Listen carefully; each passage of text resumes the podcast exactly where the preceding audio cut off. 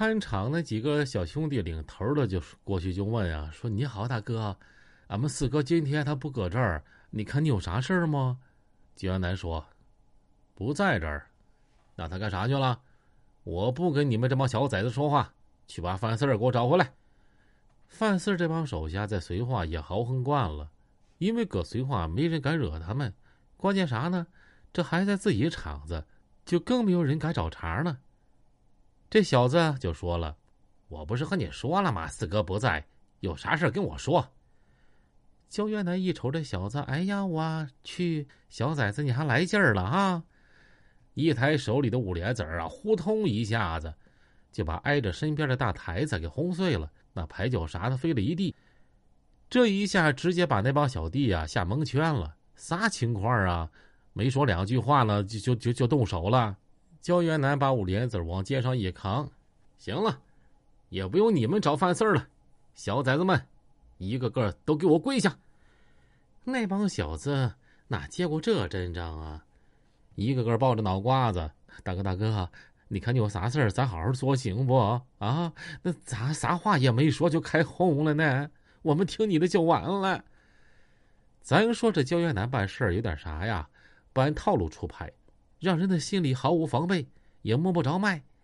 焦元南一瞅王大庆，大庆啊，那这么的，你给老四打个电话啊，告诉他咱们到了，搁地下赌场等着他，让他赶紧过来。然后又对孙志贤说：“咱们也别站着等了，坐一会儿吧，在赌场边上有这么一圈大沙发，然后这帮人啊，就往沙发一坐。”而范四看场子那几个小兄弟都码成一排，搁边上抱头跪着。王大庆拿起大哥大，就直接给范四就拨过去了。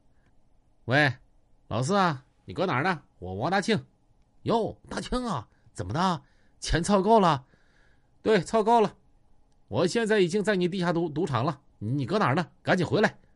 咦，来我赌场了？那那行，你等我吧，我搁楼上呢，一会儿我就下去。电话一撂啊。这范四边上坐的就是刘明，在这个大包间里都是一些核心兄弟，有将近二十多号人。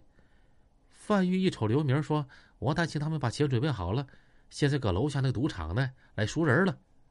老四啊，你别着急，你这么的，咱们把兄弟们都叫上，家伙事儿也拿上，然后咱再到楼下找王大庆。王大庆这小子心眼子多，别给咱们来个措手不及。哎呀，明哥没事儿。”搁咱们自己地界儿，他王大庆是个该巴呀，他能咋地呀？哎呀，还是小心点好。那那那行，明哥听听你的。就这么的，又挑了能有二十多个兄弟，没喝多的啊，感觉差不多够了。这加吧加吧，得有四五十号人吧，就奔楼下赌场就过去了。到了赌场，一推门，这一瞅，哎呀，我勒个去啊！啥情况啊？这五六个看场的小兄弟都搁那儿并排跪着呢。王大庆、小贤他们这帮人，搁沙发上坐着呢。哎呀，这范四儿一看有点蒙圈了，但是一瞅王大庆他们也就十几个人，也没放在心上。再一瞅沙发中间坐的这个小子也不认识，也不知道是谁啊，胖乎乎的，翘个二郎腿搁那抽着烟，边上啊还放了一把五莲子儿。范四儿走过来就说呀：“怎么的，大庆啊啊，啥意思？”你说你今天那时候我可给你留脸了哈，你可别说你给脸不要脸，钱，钱拿来没有啊？钱拿来我就放人。这个时候，焦元南慢慢悠悠往起一站。钱什么钱呢？范玉刘明一瞅这小子谁呀？你这穿的吧也不讲究，底下一个大裤衩子，上面一个破 T 恤衫子，浑身上下除了手里端的那个五莲子是新的。一瞅也不像什么社会大哥呀，范玉就问你：“你谁呀？啊，你谁呀？你敢跟我这么说话？也行了，我也不管你是谁，只要钱拿过来就行。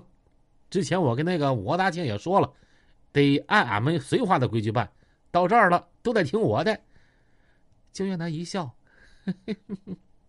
哎呀，绥化还有规矩啊？谁他那个母的给你定的规矩啊？”绥化是你家的，你小子挺牛圈啊啊！怎么着，还能给绥化定个规矩？我看你是社会玩到头了，你啊！刘明一瞅焦元南，咋的了，哥们儿？你说话挺狂啊！你知不知道这是哪儿啊？这是绥化，我是绥化刘明。哼，差！你说话给我规规矩矩的啊！你个小崽子，我是给你脸了是吧？敢搁这说话，五马长枪的啊！然后刘明啊，又一瞅王大庆，大庆咋的了？没人了？找这么个给那个把玩意儿出来给你出头啊啊！没挨过干是咋的呀？刘明话没说完呢，就听见呼通一声啊，这一个大喷子，这个刘明喷一边去了。这刘明啊，龇牙咧嘴，嗷嗷惨叫啊，他都没反应过来是咋回事咋的了？不用说呀，焦元南的枪响了，就是一下子就搂在刘明腿上了，直接把腿呀给干开花了。